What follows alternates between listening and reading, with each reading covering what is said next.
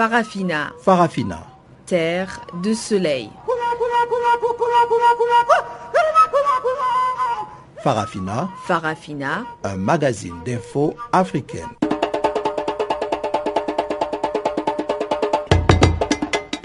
Présentation Pamela Kumba. Bonjour à tous et comme d'habitude, c'est un plaisir de vous retrouver sur les ondes de Channel Africa pour cette nouvelle édition de Farafina. La mise en onde de ce programme des actualités est assurée par Teboro Mesuewu et voici le menu du jour. Résultat partiel des législatives au Burundi, victoire haut la main du parti au pouvoir avec 77% et les opposants s'emparent sans problème du reste des sièges. La création d'une police sous-régionale était au cœur des recommandations du Forum des parlementaires de la SADEC à Durban.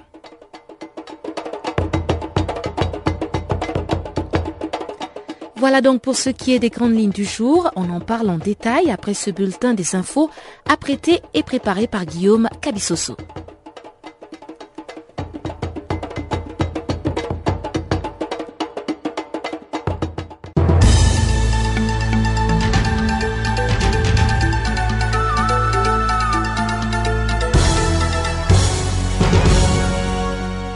Merci Pamela, bienvenue à tous. D'anciens éléments des forces républicaines de Côte d'Ivoire favorables à Alassane Ouattara ont été inculpés pour des crimes commis pendant la crise post-électorale de 2010. Parmi eux, deux anciens commandants des zones, à savoir Shérif Ousmane et Loseni Fofana, font l'objet de ces mises en examen. Basés respectivement à Boaké et Amman, les deux hommes ont joué un rôle important pendant la crise post-électorale qui avait opposé d'anciens éléments des forces républicaines de Côte d'Ivoire favorables à Alassane Ouattara contre des membres des ex-forces de défense et de sécurité pro-Gbagbo. Une vingtaine de personnes au total font l'objet de ces nouvelles inculpations qui touchent même le camp présidentiel. Ces inculpations marquent un rééquilibrage. C'est félicité la FIDH qui est partie civile auprès de certaines victimes et qui, à plusieurs reprises, avait déploré une partialité de la justice ivoirienne. S'exprimant à ce sujet, le porte-parole du gouvernement ivoirien Bruno Koné a déclaré que le président Alassane Ouattara a toujours dit qu'il n'y aurait pas d'impunité, assurant par ailleurs que ces inculpations n'auraient rien à voir avec un quelconque agenda politique.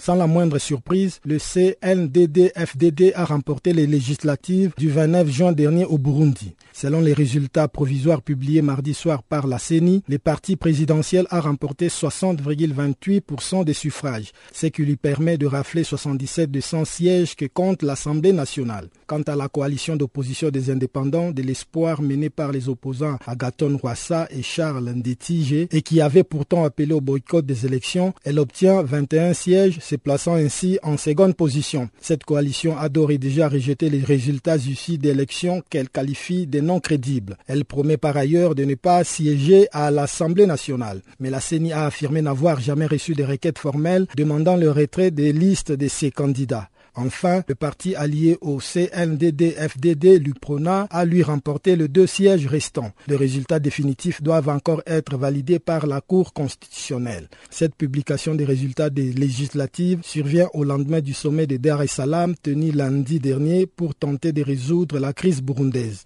Un véritable pied de nez au chef de l'État de l'EAC qui avait notamment demandé le report au 30 juillet du scrutin présidentiel au Burundi.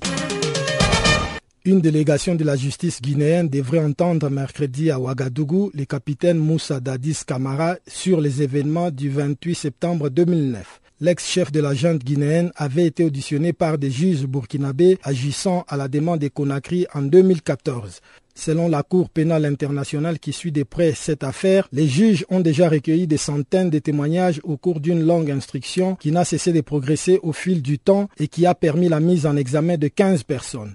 La présence des juges guinéens à Ouagadougou fait suite à la récente visite en Guinée de Fatou Bensouda. Lors de cette visite, la procureure de la Cour pénale internationale avait salué le fait que les juges ont reçu des moyens supplémentaires pour exécuter leur mandat en toute indépendance dans l'enquête sur la journée du 28 septembre 2009 durant laquelle au moins 157 personnes avaient trouvé la mort et une centaine de femmes violées. Pour le membre de la formation politique de Moussa Dadis Kamara qui a formé une coalition avec Selou Dalian Diallo dans la perspective des présidentielles du mois d'octobre prochain. Il ne s'agit ni plus ni moins que d'une manœuvre destinée à empêcher Dadis de se porter candidat à ces présidentielles. L'armée camerounaise a repoussé mardi une attaque d'envergure de l'organisation Boko Haram dans l'extrême nord du Cameroun, tuant 24 combattants. L'attaque de présumés combattants de Boko Haram est intervenue vers 3h40 du matin dans la localité de Bodo, dans le département de Logone et Chari, à l'extrême nord du Cameroun. Une colonne ennemie montée sur des véhicules 4x4 a ouvert un feu nourri sur des positions tenues par les forces de défense camerounaises. Il s'en est suivi des violents combats jusqu'à l'aube. Face à la farouche riposte de nos soldats, les assaillants ont fini par battre en retraite, laissant derrière eux trois tués parmi leurs troupes ainsi que de nombreuses armes, a indiqué le ministre camerounais de la communication Issa Tiroma Bakari dans un communiqué. Si aucune perte dans le rang des soldats de l'armée du Cameroun n'est à signaler, il convient cependant de souligner que la secte islamique multiplie les attaques ces derniers jours au Nigeria, mais aussi au Tchad, l'un des pays de la région engagé dans la lutte contre l'organisation Boko Haram. En Centrafrique, le siège de la radio-télévision centrafricaine à Bangui a été attaqué dans la nuit de lundi à mardi par au moins six hommes armés. Le groupe non autrement identifié a blessé un gendarme avant de prendre la fuite. Ils ont saccagé la régie et se sont dirigés vers le studio A mais n'ont pas réussi à enfoncer la porte, a annoncé le présentateur Gaspard Deran, directeur de l'information à la radio centrafricaine. Aucun matériel n'a été volé et les causes de cette attaque restent pour l'instant inconnues. En l'absence de toute revendication, seules des enquêtes bien menées pourront révéler les tenants et les aboutissants des actions des assaillants qui ont ensuite pris un gendarme en otage avant de l'abandonner avec un bras cassé. Aucun représentant des forces de l'ordre ou du gouvernement de transition ne s'est exprimé sur l'incident, mais la ministre d'État à la Défense est passée tous les matins le ministre de la Communication, ensuite le Premier ministre qui est revenu encore avec la ministre de la Défense, a expliqué le directeur de l'information des radios Centrafrique.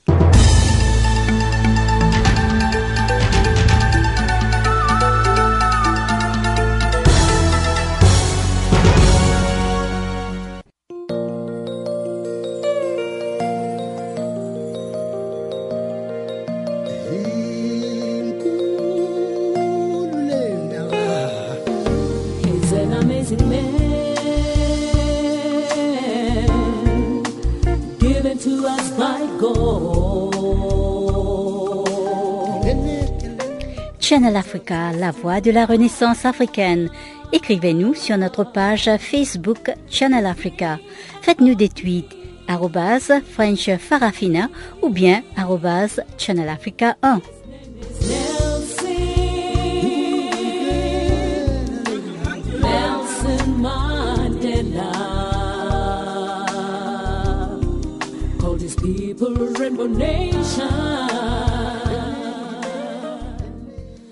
Bonjour à tous ceux qui viennent de prendre le train en marche. La grande actualité s'ouvre sur le forum parlementaire de la SADC à Durban, en Afrique du Sud. Les députés d'Afrique australe s'acheminent vers la création d'une police régionale pour lutter contre l'immigration clandestine. Selon l'honorable Galoudoun Dougouche, député et secrétaire parlementaire à l'île Maurice, cette mesure permettra de réduire les risques et responsabiliser les populations c'est un problème absolument très critique et c'est à nous de voir, de venir avec des policiers, avec des, lois et des recommandations pour qu'on puisse mettre le tout comme il le faut sur les rails. D'ailleurs, on a plusieurs rapports et on est justement en train de revoir et de revisiter ces rapports et surtout des recommandations de ces rapports. Et c'est à nous de reprendre ça. Le but est fait, on est en train de voir si on pouvait faire du SADEC, du Parliamentary Forum, dirais équivalent au Parlement. C'est ça qu'on essaie de faire. Et cela va nous aider à mettre et à donner force de loi à ce que nous voulons faire et à ce que nous sommes en train de délibérer ici. Et euh, lors des présentations euh, de la ministre Naledi et puis euh, du ministre Senzo, il y a plusieurs faits qui sont revenus comme des justifications aux attaques xénophobes ici en Afrique du Sud. Est-ce que pour vous, on doit justifier des attaques xénophobes sur la base de, faits économiques, sur la base de faits historiques? C'est une combinaison des deux, d'après moi, si vous voulez, si vous me demander, hein, c'est une combinaison des deux. Il y a la base historique qui amène tout cela, et tout cela dérive, mais aussi il y a la société, la communauté civile qui le rend et qui l'empire. Donc euh, c'est une combinaison des deux. Et qu'est-ce que vous souhaitez voir pour le continent en termes de migration? On sait qu'il y a beaucoup de migrants africains qui périssent dans les mers en essayant de joindre les côtes européennes. Mais est-ce que vous pensez qu'en Afrique, on devrait aussi mettre des conditions comme l'immigration choisie, annoncée il y a quelques années par euh, l'ex-président français Sarkozy? Bon, moi, je suis d'opinion qu'il faut créer des situations où cela est possible pour justement empêcher des genres de situations pareilles. Il faut comme je dirais, créer un genre de quota pour qu'il y ait des gens qui auront l'opportunité de le faire et à ce moment-là, on on sera plus dans une position pareille comme on est en ce moment-ci. Honorable, est-ce que vous partagez le fait que la responsabilité incombe aussi aux chefs d'État des pays euh, d'origine des migrants, qu'il faudrait être responsable assez, créer les conditions favorables pour que les populations ne se déplacent pas? Absolument. Si vous avez des gens qui, en dépit des risques, prennent ce genre de risque, à, risque de perdre la vie, hein, ils le font et ils, s'y arrêtent. C'est, parce que justement, ils sont en train de se sauver, dans un cas extrême, ils sont en train de se sauver, d'esquiver une situation où ils peuvent pas faire face et d'aller trouver quelque chose de plus positif, que ce soit économique, que ce soit social, euh, ou financier. Donc, euh, dans ce cas pareil, je ne dis pas que le pays est responsable à, tout, à, 100%, mais ce que je suis à dire, c'est que serait bon au pays de créer un climat et je crois que justement on est en train d'adresser ce problème dans la migration et c'est pas un problème aussi simple. Donc euh, ce qu'on est à dire que on doit venir avec une politique régional, donc qui s'applique à, travers tout le pays également.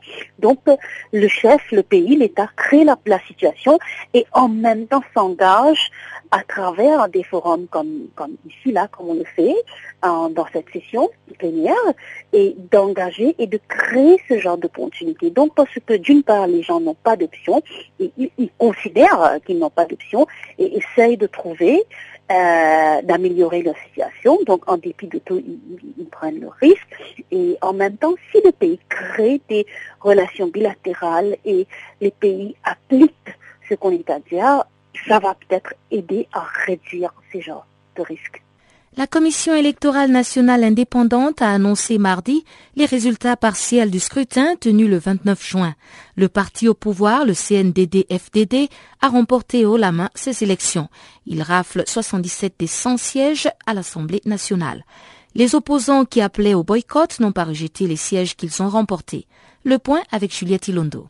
Selon les résultats provisoires des législatives du 29 juin publiés mardi par la Commission électorale nationale indépendante CENI du Burundi, le parti présidentiel a remporté 77 des 100 sièges de l'Assemblée nationale. Pour les nombreux observateurs de cette crise burundaise, ces résultats ne représentent aucune surprise pour plusieurs. Le scrutin qui a eu lieu le 29 juin a été grandement boycotté par la plupart des partis d'opposition.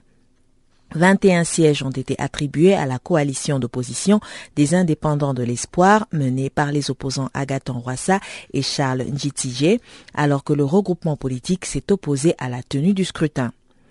Agathon Roissa, justement, qui a adressé un message au médiateur de cette crise, comme nous le rapporte notre confrère Baleine Abiyarimana.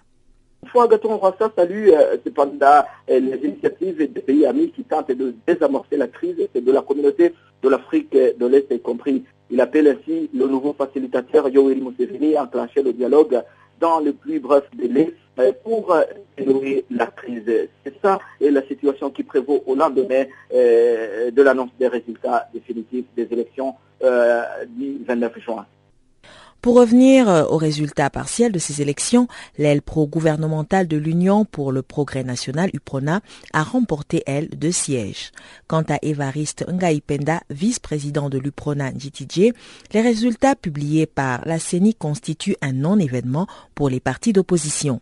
Il a déclaré, je cite, Nous ne sommes pas concernés par des élections qui ont été organisées en contradiction avec les décisions du sommet de l'Union africaine et les recommandations de la communauté des États de l'Afrique de l'Est en dehors de toute observation crédible nationale et internationale. Fin de citation. Quant aux 21 sièges obtenus à la coalition des partis d'opposition, Evariste Ngaipenda ne comprend pas pourquoi la CENI a refusé de considérer comme nulles les voix attribuées aux candidats issus d'un regroupement qui a appelé au boycott. Alors que l'échéance de la présidentielle programmée le 15 juillet se rapproche, les tensions se font de plus en plus vives au Burundi. Dernier épisode en date, les déclarations à la télévision kenyane de l'un des généraux à l'origine du coup d'État avorté de la mi-mai, affirmant vouloir chasser par la force le président Pierre Kourouziza, dont l'annonce de la candidature à un troisième mandat a plongé le pays dans une grave crise. Entre-temps, l'armée appelle au calme après le discours des putschistes, un appel qui n'a pas trop rassuré la population qui craint une nouvelle reprise des violences. Pour tenter de désamorcer la crise, les dirigeants des pays de la communauté est-africaine se sont retrouvés lundi à Dar es Salaam en Tanzanie. Ils ont de nouveau demandé au Burundi de reporter la présidentielle au 30 juillet. En vain, Bujumbura refuse de reporter le scrutin présidentiel, arguant d'un risque de vide institutionnel, le mandat de Pierre Kourouziza s'achevant le 26 août.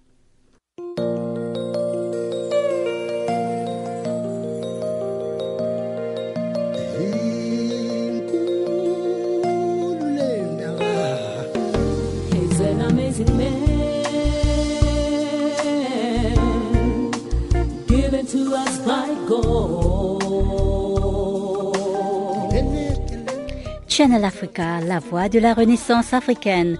Écrivez-nous sur notre page Facebook Channel Africa. Faites-nous des tweets French Farafina ou bien Channel Africa 1.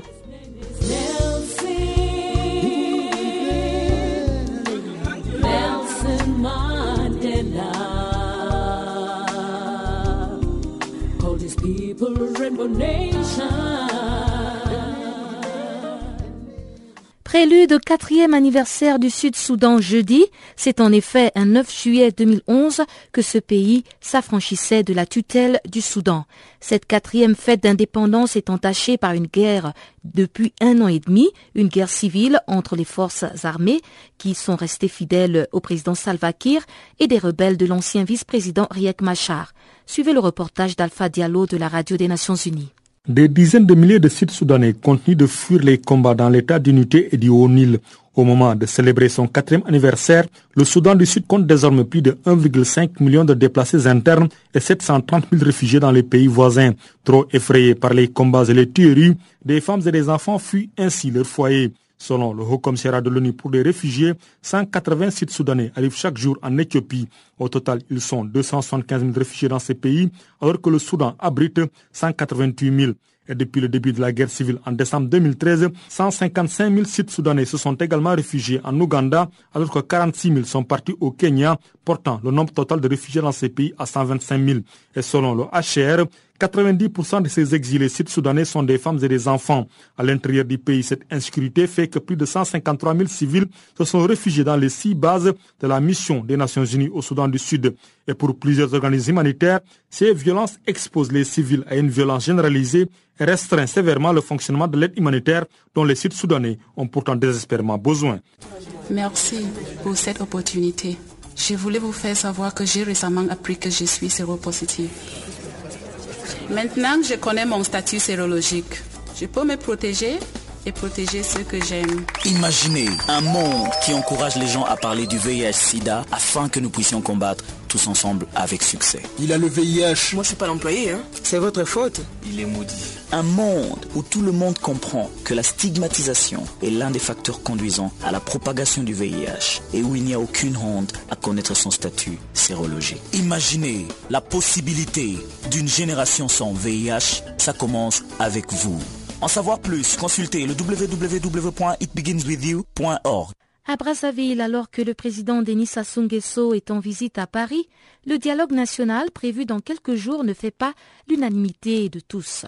Les populations, la société civile et les partis d'opposition sont divisés sur la question au point où Steve Ngombe estime qu'il s'agit désormais d'un débat politisé d'intérêt des uns et des autres. Suivez donc ce confrère Steve Ngombe qui analyse la situation depuis la capitale congolaise, Brazzaville.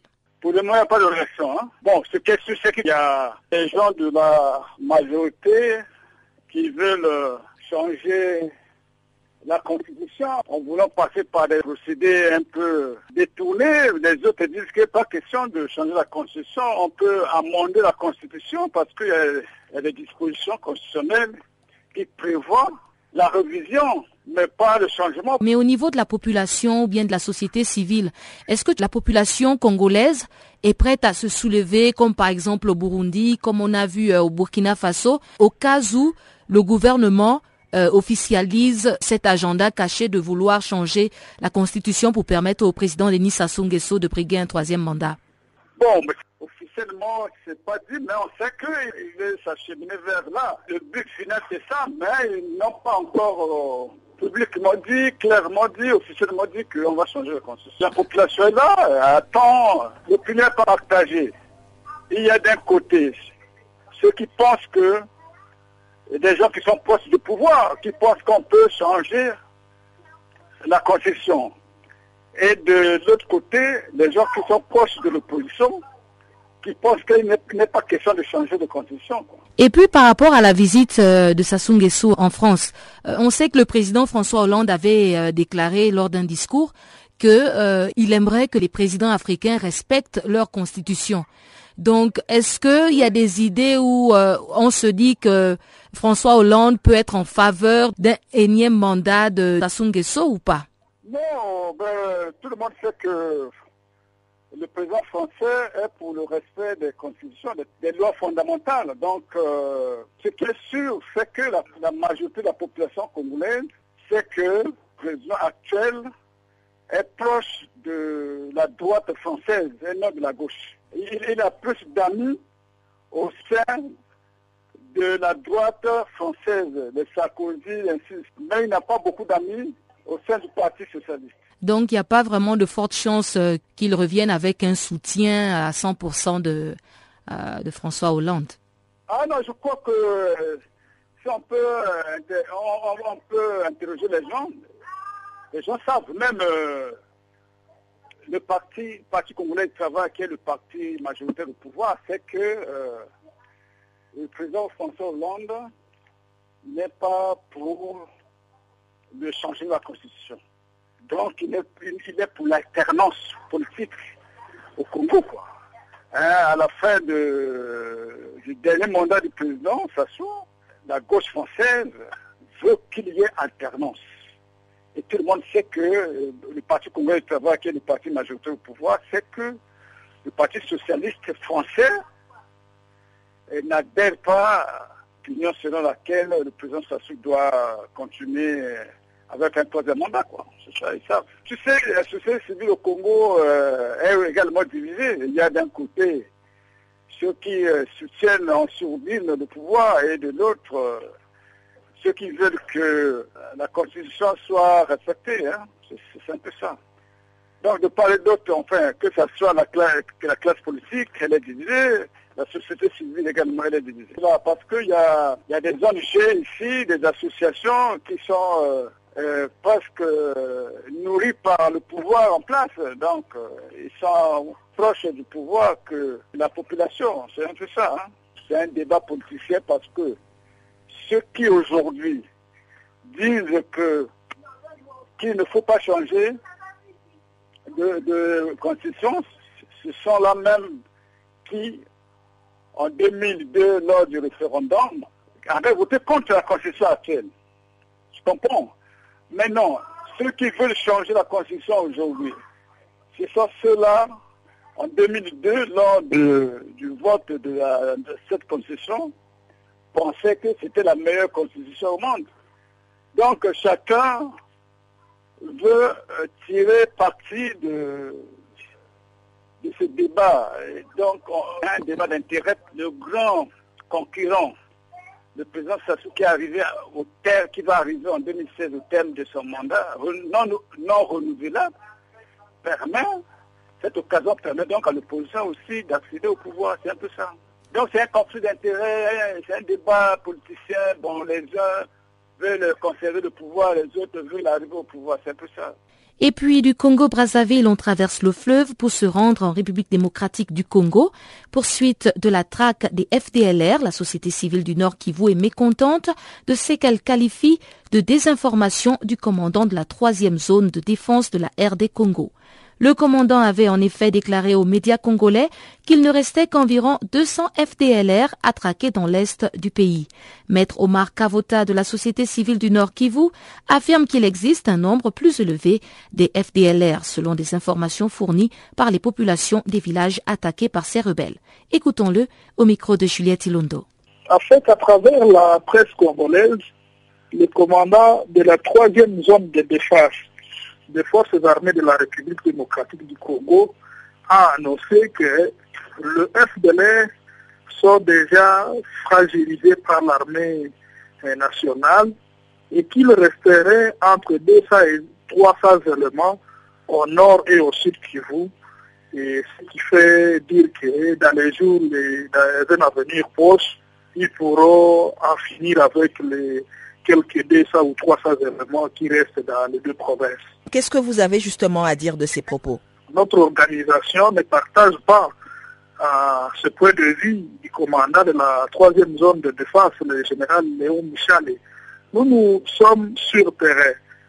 Euh, nous avons de témoins, des, civils qui vivent et qui partagent avec nous euh, les informations sur le lieu, dans les zones où vivent les FDLR, pour la province du Nord Kivu, les populations des territoires de Lubero, de Ruchuru, de Massisi, de Walikale, et même du territoire de Miragongo, ainsi que pour la province du Nord Kivu, les populations euh, des territoires comme, euh, comme Chabunda, comme euh, Fizi et ailleurs dans la province du Sud Kivu, sont en train de nous appeler pour dire que, en tout cas, ce serait minimiser la force de FDLR que de l'estimer à ce jour entre 200 et 300 éléments.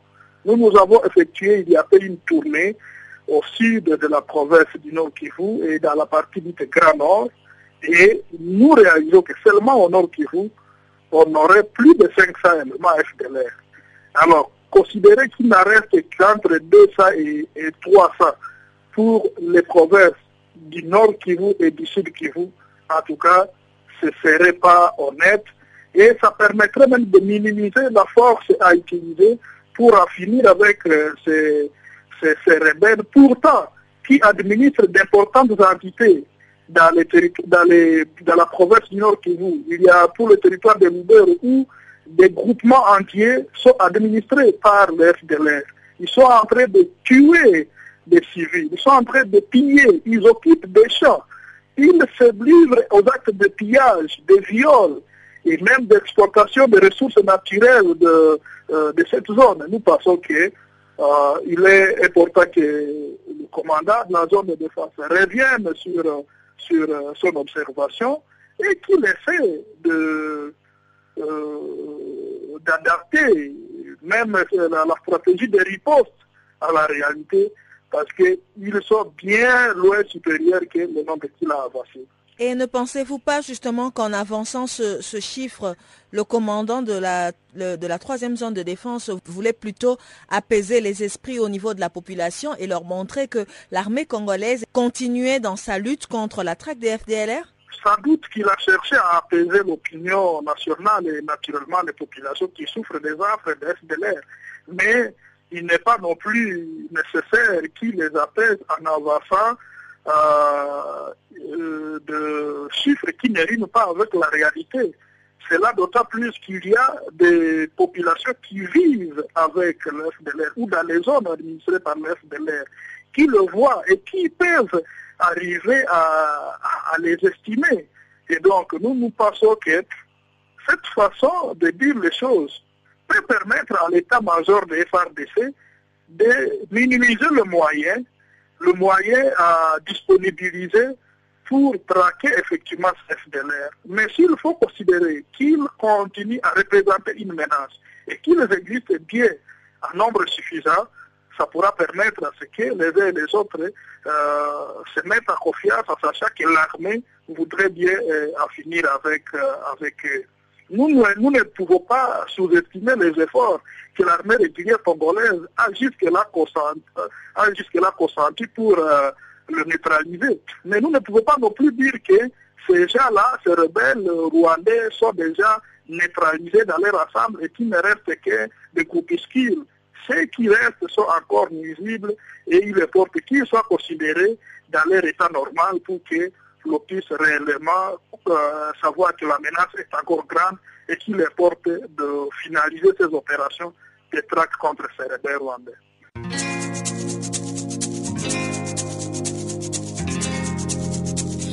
Vous écoutez Farafina, un programme en français sur Canal Afrique émettant de Johannesburg. Pour vos réactions à nos émissions, écrivez-nous soit à l'adresse électronique suivante farafina.channelafrica en un seul mot, ou envoyez-nous un SMS au numéro qui suit 00 27 833 81 56 59.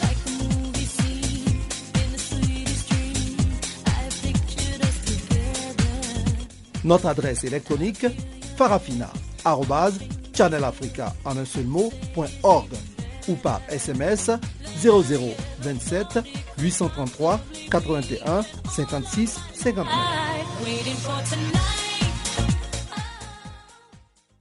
Avant de continuer avec la grande actualité, retrouvons Guillaume Cabissoso avec le bulletin économique.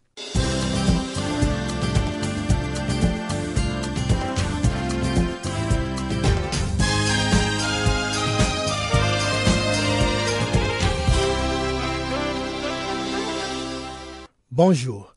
Une année à peine après sa venue, le Libanais Ahmad Farouk doit déjà quitter la direction générale de MTN South Africa, un départ qui sera effectif le 31 juillet prochain et que l'intéressé justifie par des raisons tout aussi personnelles que familiales. La démission du directeur général de MTN South Africa intervient au moment où la compagnie est secouée par un vaste mouvement de grève qui est entré aujourd'hui dans sa troisième semaine. Près de 2000 salariés ont rangé leurs outils en signe de protestation. Ils réclament la suppression des indicateurs de performance instaurés par la hiérarchie et continuent à rejeter une augmentation de 8% de leur salaire proposée en échange par l'opérateur de téléphonie mobile. En 2014, le groupe MTN a vu son chiffre d'affaires croître de 6,4% à 146,15 milliards de rand, environ 10,69 milliards d'euros, alors que le volume de ses abonnés est passé de 7,5% à 223,4 millions. En Afrique du Sud, MTN compte autour de 28 millions d'abonnés pour un revenu de l'ordre de 38,9 milliards de rand fin 2014. Le groupe Palmarès Industrie et Services a annoncé la signature d'une convention avec l'État ivoirien pour l'implantation d'une nouvelle usine d'Alidol en Côte d'Ivoire montant de l'investissement 11 millions d'euros. L'accord a été signé jeudi par Jean-Claude Brou, ministre ivoirien de l'Industrie et des Mines, et Saad Barada Souni, président du groupe Palmarès Industrie et Services. Le coût d'envoi des travaux de construction de l'usine d'Olidol dans la capitale ivoirienne a été donné en avril. Elle va générer 300 emplois directs et sera opérationnelle à partir de début 2016 pour une capacité annuelle de production qui pourra atteindre 6 000 tonnes de mousse polyréthane avec une production journalière de 1500 matelas. Nous sommes heureux de pouvoir concrétiser notre engagement auprès de l'État ivoirien et de poursuivre notre accompagnement de la vision continentale du royaume. La qualité du partenariat que nous avons avec l'État ivoirien nous a permis de travailler de manière rapide et efficace depuis la présentation du projet en janvier, a déclaré Saad Baradassouni, président du groupe Palmarin Industrie et Services.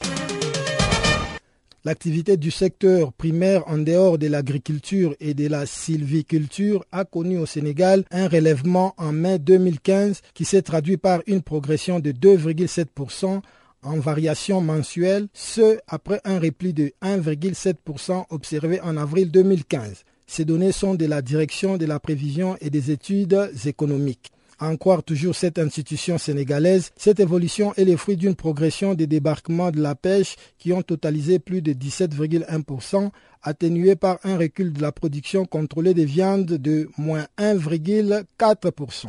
L'amélioration notée dans les sous-secteurs de la pêche relève principalement de la bonne tenue des captures dans la région de Thiès, à 70 km au sud de Dakar, avec une progression de 41,2%.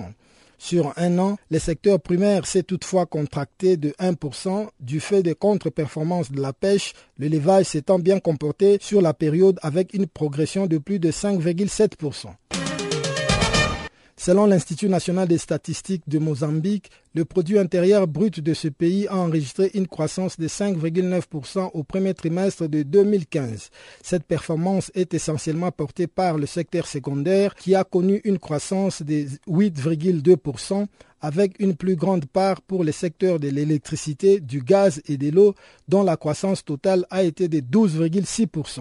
Le secteur primaire arrive en seconde position avec une croissance de 7,7% qui explique l'Institut national des statistiques de Mozambique est essentiellement dû à l'industrie minière qui a enregistré une hausse de 16,6%. Pour sa part, le secteur tertiaire a enregistré une croissance de 4,9% grâce à la progression de 9,1% dans les secteurs de la restauration. Selon les ministères de l'économie et des finances, le Burkina Faso a investi une enveloppe de 476 milliards de francs CFA dans l'exécution du programme d'investissement public de l'année 2014.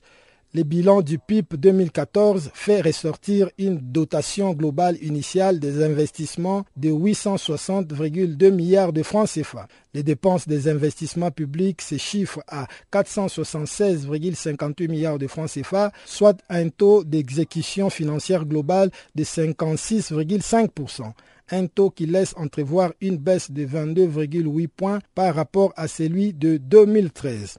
L'analyse du bilan d'exécution du PIB 2014 fait ressortir un taux d'exécution de 51,88% pour les ressources internes et 64,23% pour les ressources extérieures.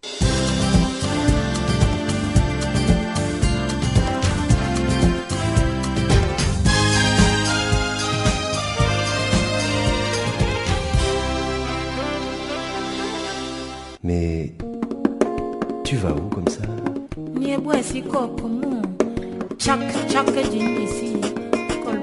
Channel Africa. Channel Africa. Channel Africa, la voix de la Renaissance africaine. Retrouve-nous sur www.channelafrica.co.za.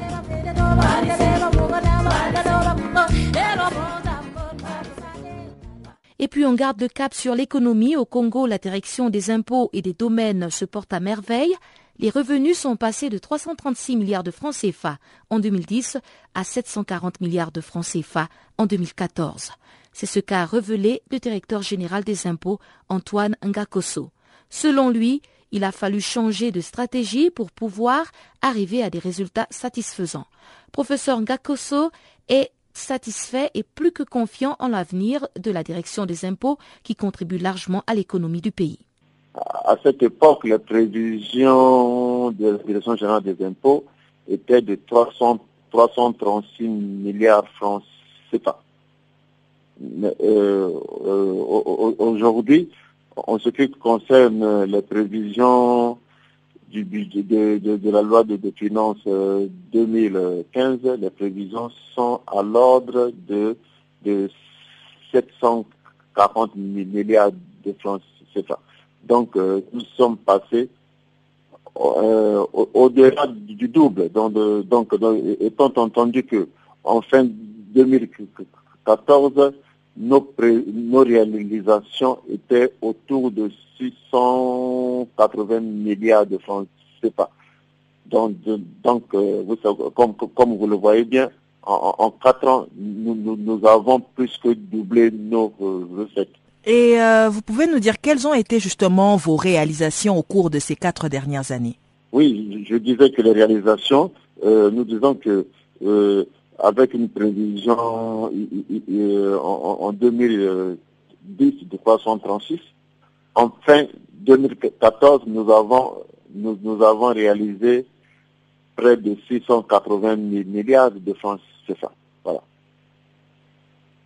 Et pouvez-vous nous dire euh, quelles sont euh, les prévisions de, des recettes fiscales assignées à la Direction générale des impôts et des domaines au titre justement de la loi des finances 2015 je venais de vous le dire que les, les prévisions de recettes fiscales assignées à la Direction générale des impôts et des domaines au titre de la loi des finances de 2015 sont de 739 milliards 500 millions de francs CFA. Et quelles sont les stratégies justement qui vous ont permis de doubler les recettes fiscales euh, toutes ces années? Bon, la première stratégie c'était remettre les agents des impôts au travail. les, agents des impôts venaient au retard au travail. Quand nous sommes arrivés, nous les avions remis au travail. Donc, on, a eu à mettre en place le système de, contrôle digital qui, fait que euh, les agents des impôts arrivent au plus tard à 7 heures et ils, repartent chez eux après 14 heures. Mais bien entendu aussi, nous avons mis à la disposition des agents des impôts les moyens de, transport. Donc nous, avons eu donc à, acquérir les, autobus de, transport de nos agents de, telle sorte qu'ils euh, ne peuvent plus avancer les raisons qu'ils ne sont pas arrivés à temps par manque de moyens de, transport. Donc nous avons mis, nous avons mis à leur place, à, leur, à leur disposition, les bus de, transport. Ça, c'était donc la première stratégie. Et la deuxième stratégie, c'était leur prendre en, confiance, leur prendre en confiance et aussi améliorer, les relations entre les contribuables et les agents des impôts. Donc l'impôt n'est plus un, sujet de tabou. Nous avons eu à faire la promotion du civisme fiscal auprès des contribuables nous nous avons expliqué aux, contribuables qu'est-ce que l'impôt, pourquoi payer l'impôt. Nous avons donc expliqué aux, contribuables les fonctions de l'impôt dans une, dans une nation, dans, dans un pays, et d'autant plus que l'impôt a des fondements euh, euh, bibliques. Alors, nous avons aussi incité les acteurs du secteur informel à payer l'impôt en organisant la foire fiscale. La foire fiscale qui voulait tout simplement dire, qui, veut tout simplement dire que nous sommes allés collecter l'impôt dans les marchés publics et en, faisant pratiquement une amnistie fiscale pour les périodes antérieures. Et ensuite, ensuite nous, avons organisé euh, les journées portent ouvertes sur la fiscalité fiscale pour, pour permettre aux contribuables de venir critiquer notre système fiscal afin de, de, de l'améliorer. Le Sénégal a un nouveau code de la pêche. L'adoption du nouveau code n'a pas tenu compte de toutes les recommandations de Greenpeace. Dans l'intervention qui va suivre, Maria Suzanne Traoré, chargée de campagne à Greenpeace, revient sur les raisons qui ont motivé l'adoption de ce nouveau code de la pêche au Sénégal et elle nous donne aussi certains de ses avantages et inconvénients. Écoutons-la. J'aimerais d'abord euh, rappeler euh, les contextes dans lesquels le vote d'un nouveau code de la pêche a été annoncé. Donc, euh, c'était d'abord pour pouvoir avoir des politiques de pêche appropriées et euh, intégrer des mécanismes de gestion qui vont dans le sens de la bonne gouvernance. Donc, c'était ça qui avait motivé la révision du Code de la pêche. Donc, depuis l'annonce de, de la révision par le président de la République et le vote, ça a pris un an.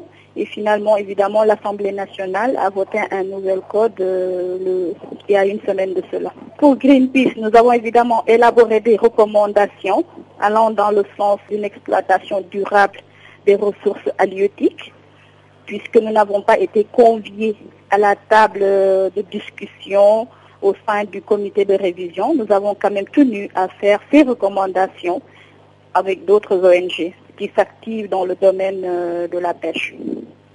Donc ces recommandations ont été transmises d'abord au gouvernement du Sénégal.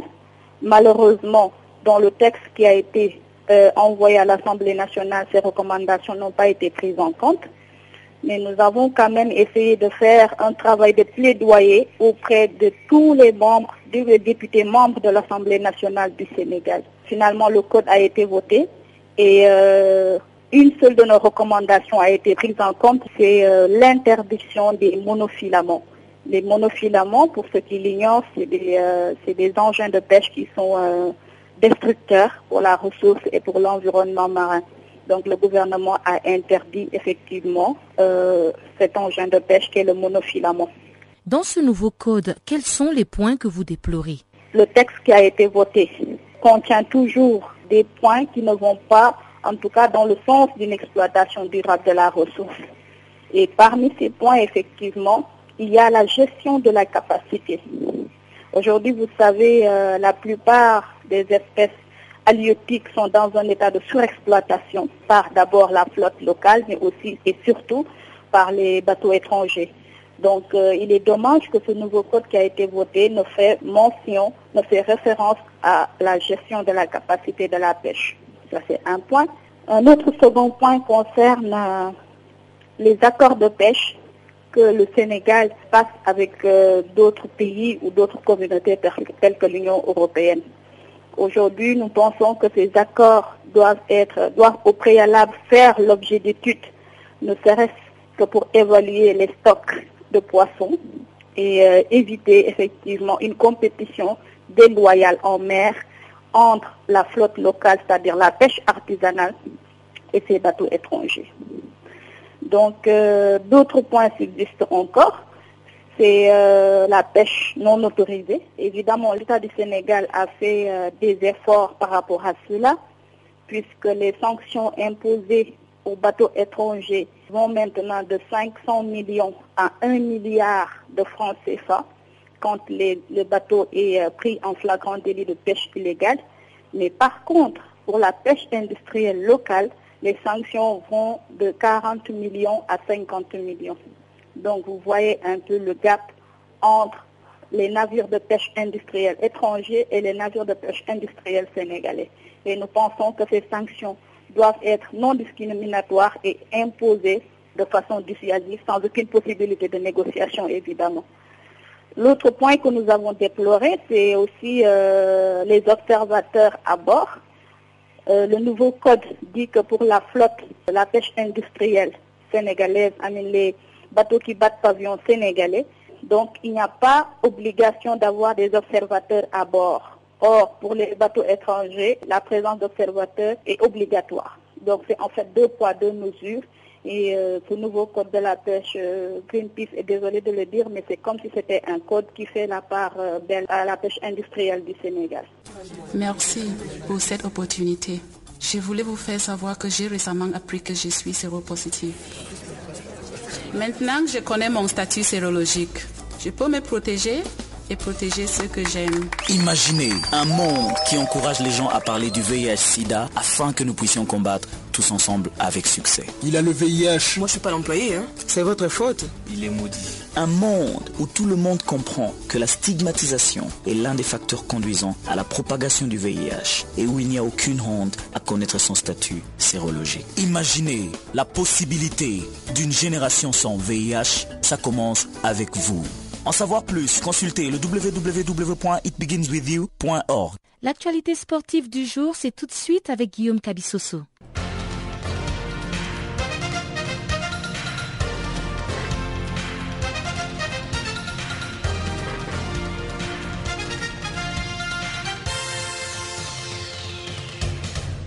Bonjour. Le boxeur Floyd Mayweather a été destitué du titre mondial World Boxing Organization de welter de moins de 66,7 kg acquis en mai dernier face au Philippin Manny Pacquiao. L'Américain qui a vaincu Pacquiao par décision unanime lors du combat le plus lucratif de l'histoire de la boxe n'aurait pas payé les frais de sanctions de 200 000 dollars à la WBO avant la date limite de vendredi. Vainqueur au point d'un 20 matchs du siècle qui lui a permis d'empocher une cagnotte de 220 millions de dollars, Floyd Mayweather a 14 jours pour porter la décision en appel. Les règlements de la WBO stipulent en effet que les boxeurs doivent lui reverser 3% de leur bourse pour un combat avec titre mondial en jeu, avec un plafond à 200 000 dollars. Pour rappel, les combats d'unification des titres WBA, WBO et WBC de mi-moyen entre Mayweather, Fils et Pacquiao avaient engendré des recettes de l'ordre de 400 millions de dollars. À 38 ans, Mayweather détient toujours les titres WBA et WBC et devrait se battre pour une quarantième fois au mois de septembre prochain contre un adversaire qui reste toujours à déterminer.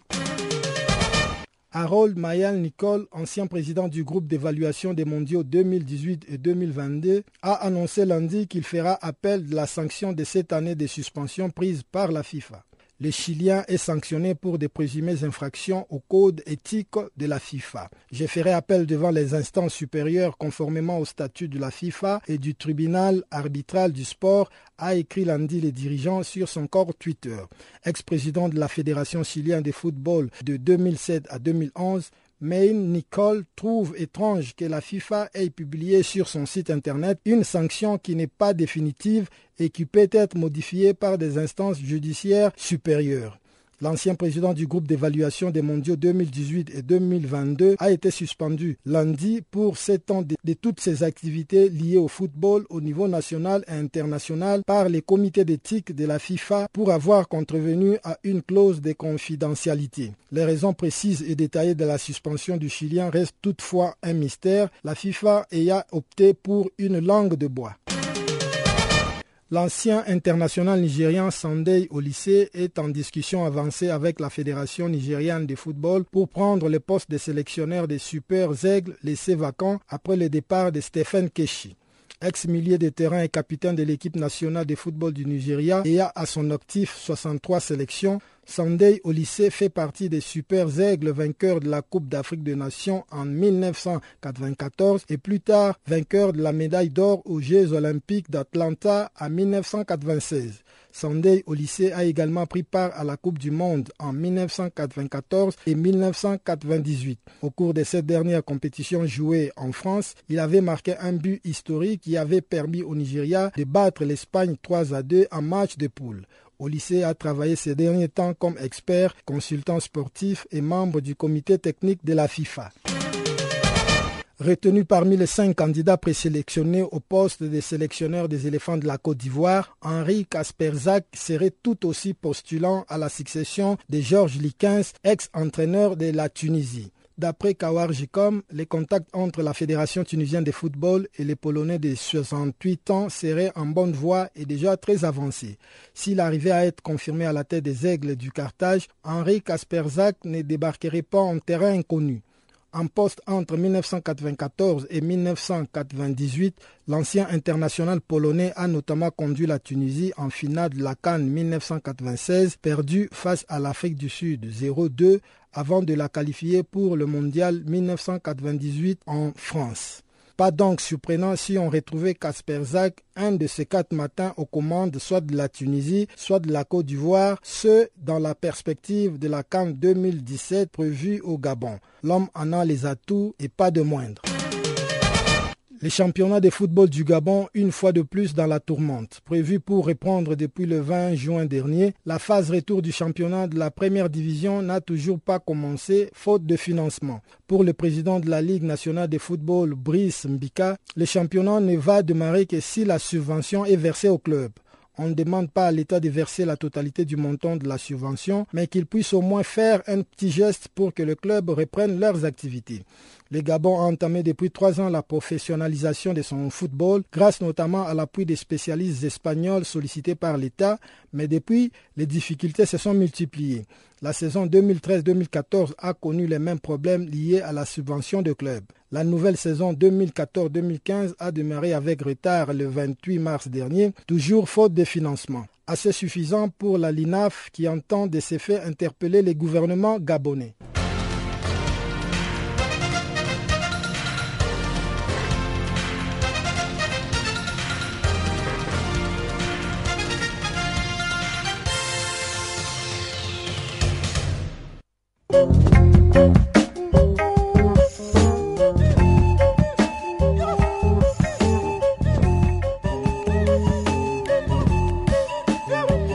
Chers auditeurs, Farafina, c'est terminé pour ce soir. Encore une fois, merci d'avoir été des nôtres. Restez connectés sur notre page Facebook, Channel Africa. Vous pouvez aussi laisser vos commentaires, vos questions et suggestions sur notre site internet www.channelafrica.co.za.